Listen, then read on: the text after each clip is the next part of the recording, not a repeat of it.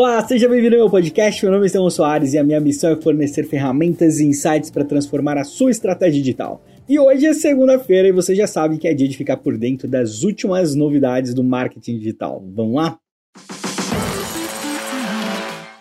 Primeiro, o Facebook está testando, ampliando os testes, na verdade, na ferramenta de colaboração entre marcas e creators, influencers. Né? Agora, essa expansão levou a ferramenta também para o Instagram. Isso é bem interessante porque, na verdade, o jeito que essa ferramenta de Brand Collab funciona é que você pode entrar ali, analisar influenciadores que se encaixam dentro do, do seu perfil, você pode fazer uma como se fosse uma proposta e outros influenciadores, os influenciadores que se encaixam no perfil podem se cadastrar ali, né? Isso pode ser feito baseado no tamanho da audiência, baseado em gênero, local, país, idade, número de seguidores, interesses. E um recurso muito interessante do Brand Collab do Facebook é que uma vez que você tem esse relacionamento com o influenciador e a campanha está rodando a partir de lá, você tem a habilidade de poder promover um conteúdo do influenciador como um anúncio. Né? Então, é, isso, isso é algo bem interessante e amplia muito a questão do impacto de uma campanha de influenciadores. Na verdade, ajuda a profissionalizar muito.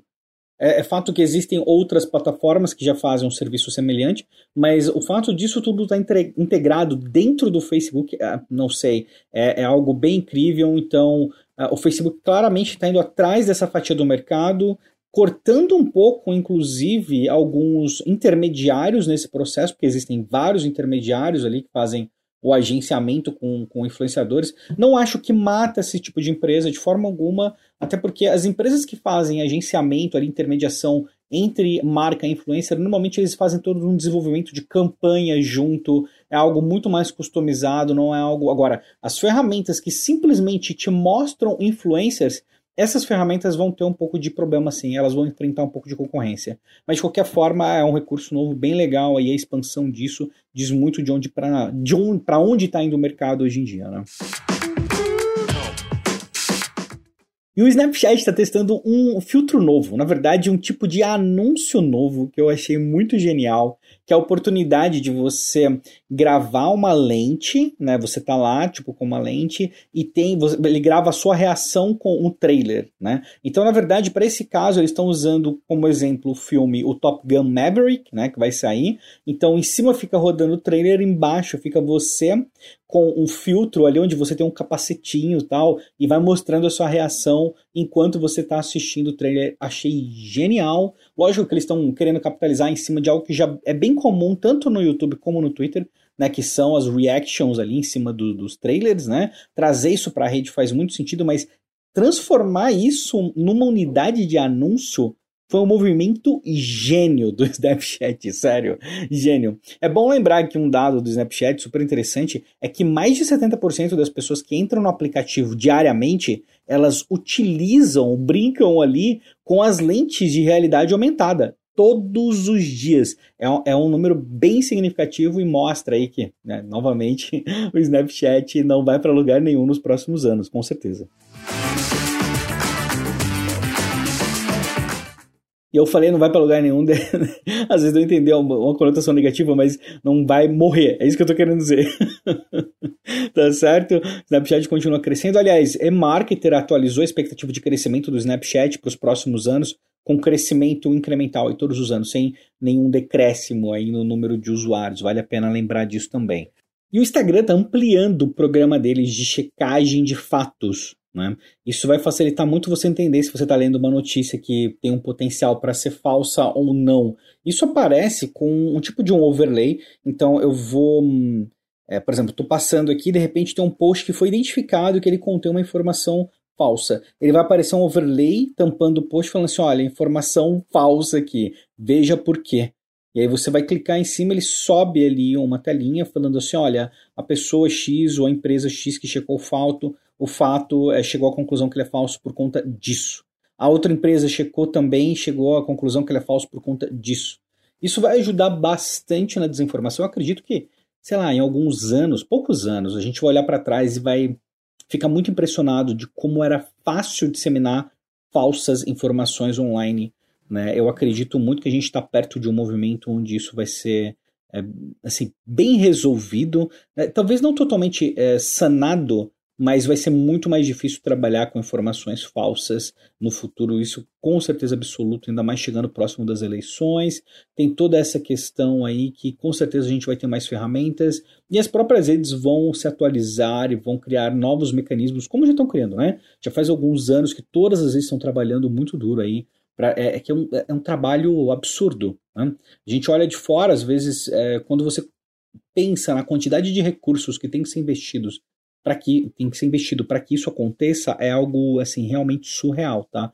Não é tão fácil quanto falar quanto vai fazer. Mas eu fico feliz de ver é uma evolução disso, especialmente por parte do Instagram também.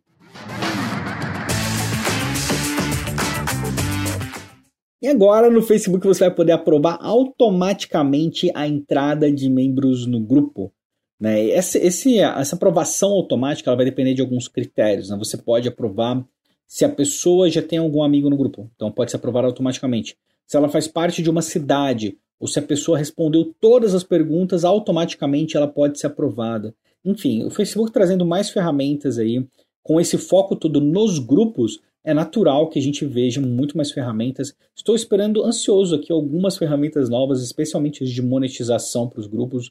Estou super ansioso para ver como é que isso vai funcionar na verdade. Mas claro, está super integrado com o Facebook Pay, né? que ainda não tem no Brasil, não chegou no Brasil. Então acredito que seja um, um, passo aí que anda meio em paralelo. Mas enfim, aprovação automática disponível, você vai ter que mudar isso direto nas suas configurações. Isso não acontece automaticamente. Então, se você é administrador de um grupo no Facebook e está interessado nisso, pode ser uma ótima forma de você trabalhar aí, tá certo?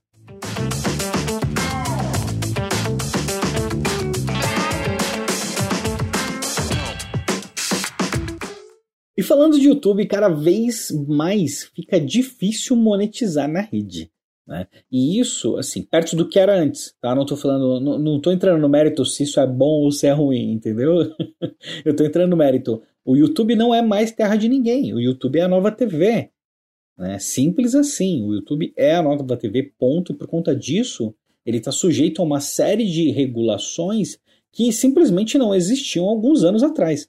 Então, essas novas regulações, essas novas dificuldades, elas tornam a monetização na rede mais difícil. Tem vários aí creators se mobilizando para que o, YouTube possa trabalhar melhor essas regras, mas enfim, se você começar a trabalhar com o YouTube, fica muito, muito de olho nas regras, mas de olho de verdade, e caso contrário, a monetização não vai chegar fácil para você. Se antecipa, né? entenda muito bem as guidelines ali do, do YouTube para não correr o risco de não ter o seu canal monetizado. E aí não, não importa, não importa se você tem razão ou não, entendeu? É muito complexo isso. Não tem muitas exceções pelo que eu estou analisando. Né? Então, mesmo grandes creators estão tendo problema né, por conta da, da rigidez das regras. Então, você tem que ficar de olho caso você esteja trabalhando com algum canal.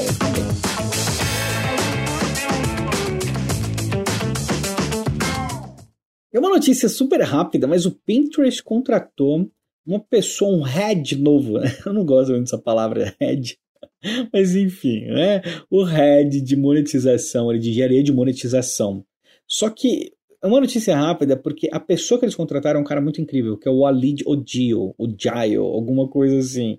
É, o Walid, eu só conheço pelo Walid. Ele tem 14 anos de Google e ele trabalhou com Analytics de uma forma muito intensa. E eu acredito que isso vai ter um impacto muito grande nas opções de monetização e na expansão da monetização do Pinterest no ano que vem. Né? Isso me deixa animado, porque até agora não estão disponíveis ainda os anúncios do Pinterest no Brasil, então espero que essa seja uma notícia que vai deixar a gente mais próximo aí dos anúncios dentro dessa rede incrível que é o Pinterest. E uma outra notícia rápida aqui, na verdade é um dado, né? Que o número, né, de o, o, tanto que é investido, tanto gasto que é gasto em anúncios, especificamente de stories no Instagram, eles aumentaram 70% quando comparado com o ano passado. Né? Essa é uma pesquisa da Mobile Marketing, eu fiquei encabulado. A gente sabe que está aumentando o preço, a concorrência está aumentando, né? então assim valida muito isso. Hoje, né, a título de curiosidade aí, os anúncios só de stories do Instagram representam cerca de 10% de tudo que é investido com Facebook Ads hoje. Então, claramente, ainda existe uma ótima oportunidade para você trabalhar. É um formato hoje que eu acredito que seja o formato queridinho, né? junto com o vídeo tradicional.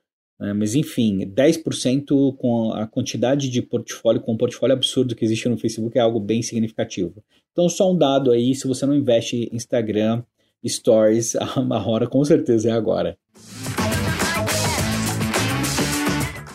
E mais uma notícia bem rápida é que o Twitter agora deixa você utilizar as fotos, as suas live foros né, do iOS como GIFs. É, já é um recurso que você consegue fazer isso no Instagram, né? você consegue transformar uma live foro no, num boomerang, por exemplo, quando você vai postar no, no Instagram, no Stories. Né? Eu, eu, acredito que no feed também, quase certeza que no feed também. Mas agora você vai poder usar esse recurso também no Twitter. É um recurso bacana, é um recurso bacana. Para quem tem aí iOS, com certeza é algo super divertido para você trabalhar. E a Pandora está levantando uma bandeira a respeito dos anúncios interativos de áudio, onde você tem que interagir com o áudio para poder continuar, né? Ou ter algum volume de interação com o áudio. Eu, eu não sei. Eu não sei se tem. Até eu preciso bater um papo com vocês uma hora sobre isso. É que podcast é uma mídia muito passiva. Né? Normalmente as pessoas estão. Existe uma grande chance de você estar tá fazendo alguma outra coisa agora e não estar tá simplesmente sentado ouvindo um podcast. Pode, pode ser que você está nessa situação? Pode ser. Mas eu acredito que seja, sei lá, a minoria. Talvez, lá, não sei, chutando aí uns 5%, 5%, minoria, 5, 10% no máximo. A maioria de vocês acredita assim. Você deve estar, tá, sei lá, caminhando seu cachorrinho, lavando louça, fazendo um exercício, viajando, né? Tem uma galera, aliás, mandar um abraço pra galera que tá viajando. Tem uma galera que baixa vários episódios do podcast e põe pra viajar. Achei o máximo saber disso. Boa viagem para você, viu? Vou falar nisso. Enfim, a Pandora tá levantando essa bandeira. Pode ser uma evolução no que a gente tem de mídia para áudio. Vou acompanhar, vou acompanhar de perto e resolvi colocar aqui para você acompanhar também, beleza? Encerrando, o Facebook ele comprou uma startup onde você consegue fazer compras durante uma live. Né? Então, essa startup chama Packed. Não teve, assim, sei lá, teve zero barulho isso. É uma empresa muito pequena, são cinco pessoas só. Mas por que, que isso é importante? Por que, que isso é uma notícia? Porque diz muito a respeito de onde o Facebook está indo, especialmente com social commerce. Né? Se você não viu ainda, não ouviu o episódio onde eu falei sobre o resumo do Facebook Summit 2019, vai lá, é, é lá mais para o começo, dá uma olhada e depois você volta, porque com certeza você vai ter algum insight interessante ali a respeito desse novo movimento do Facebook, especialmente é, direcionado aí para social commerce. Lógico que o Facebook está fazendo um milhão de coisas ao mesmo tempo, mas quando a gente fala de Instagram, especialmente, social commerce é um tópico muito forte. E uma startup que tem essa habilidade é algo bem incrível. Né? Vamos lembrar que o Facebook tem um histórico muito bom de trazer startups, absorver os profissionais e transformar essa tecnologia em algo que as pessoas vão realmente utilizar. Né? Um exemplo clássico disso é quando o Facebook foi quando o Facebook comprou o Friend Feed, né? O Friend Feed em 2009. O Friend Feed ele nunca foi uma rede que se popularizou, sabe? Mas o formato que a gente tem de feed hoje, basicamente, no Facebook, basicamente veio, né? A origem de, desse formato é do Friend Feed. Eles contrataram, tipo, um, um dos principais motivos deles, deles terem contratado, contratado não, terem comprado o Friend Feed na época, foi justamente pela equipe de engenharia que eles tinham. Inclusive, o Brett, que era um ex-Google, né, que é um cara fantástico, até vou pegar o, sobrenome dele aqui para não dar uma informação incompleta ele. E voltei ao Brett Taylor. Né? O Brett Taylor é o fundador e co-criador do Google Maps, nada mais nada menos que o Google Maps. Então, quando o, o Facebook comprou o Friend Feed, ele trouxe o Brett Taylor entre tipo uma equipe estelar assim de engenheiros para dentro da rede. Me parece um movimento assim, guardadas as devidas proporções, óbvio, muito parecido com o que aconteceu com o Pact agora muito relacionado à tecnologia, às pessoas que estão ali. Então, de novo, isso dá algum indício a respeito de onde o Facebook está olhando, do que, que, eles acham que é importante. Essas, um, essas novas opções para você gerar, para você gerar uma ação durante uma live, isso aconteceu muito com o Facebook em 2019. Hoje é possível você comprar ingressos para eventos, você viu o tanto que as enquetes dentro do, do, do Facebook elas evoluíram pra caramba. Né? Eu falei sobre as, os stars, as estrelinhas ali que você pode comprar para quem está fazendo live streaming de um jogo e mandar essas estrelinhas. Então, se você começa a juntar isso daí, você vai ver que são várias ações que o usuário pode tomar com relação ao conteúdo ao usuário durante uma live. Eu poder comprar efetivamente algo durante uma live, fazendo link com Marketplace, é algo bem incrível também. Então, não vi isso em nenhum lugar, não vi ninguém comentando, mas eu achei que é uma notícia bem relevante. E, de novo, guarda aí para você ficar de olho como uma baita tendência para o ano de 2020, tá certo?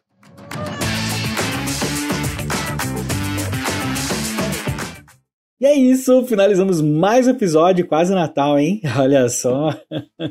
E aí, vai ter episódio de Natal? Vai ter episódio no Natal. Tô aqui, já tô aqui com a família, meio improvisado, gravando aqui, mas estou firme aí no nosso bate-papo diário, beleza? espero você no Natal, no Ano Novo. Pode contar comigo que eu vou estar por ali também, beleza? Não deixe de indicar o podcast se você gostou, se foi útil, né? Arroba Estevão Soares ali no Instagram, se você quiser me seguir, se você quiser mandar um direct, vai ser um prazer falar com você, tá ok? Um grande abraço e até amanhã.